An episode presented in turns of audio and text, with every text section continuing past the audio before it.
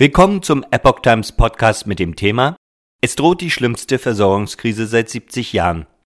Ein Artikel vom 12. März 2022. Der Bundesverband Güterverkehr und Logistik BGL warnt angesichts der stark gestiegenen Benzinpreise vor einer massiven Versorgungskrise in Deutschland. Die Situation ist deutlich angespannter als bei Corona, sagte der BGL-Vorsitzende Dirk Engelhardt der Bild-Zeitung. Es droht die schlimmste Versorgungskrise seit 70 Jahren. Das bedeutet zum Teil leere Supermarktregale. Deutschland steuere auf eine Situation wie in England nach dem Brexit zu, sagte Engelhardt.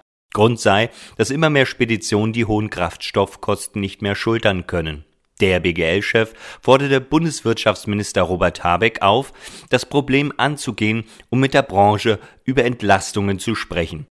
Wenn Robert Habeck jetzt nicht handelt, droht Deutschland ein großer Lieferengpass, so Engelhardt. Zuletzt habe er Habeck Anfang der Woche einen Brief geschrieben. Bislang habe er aber keine Antwort erhalten.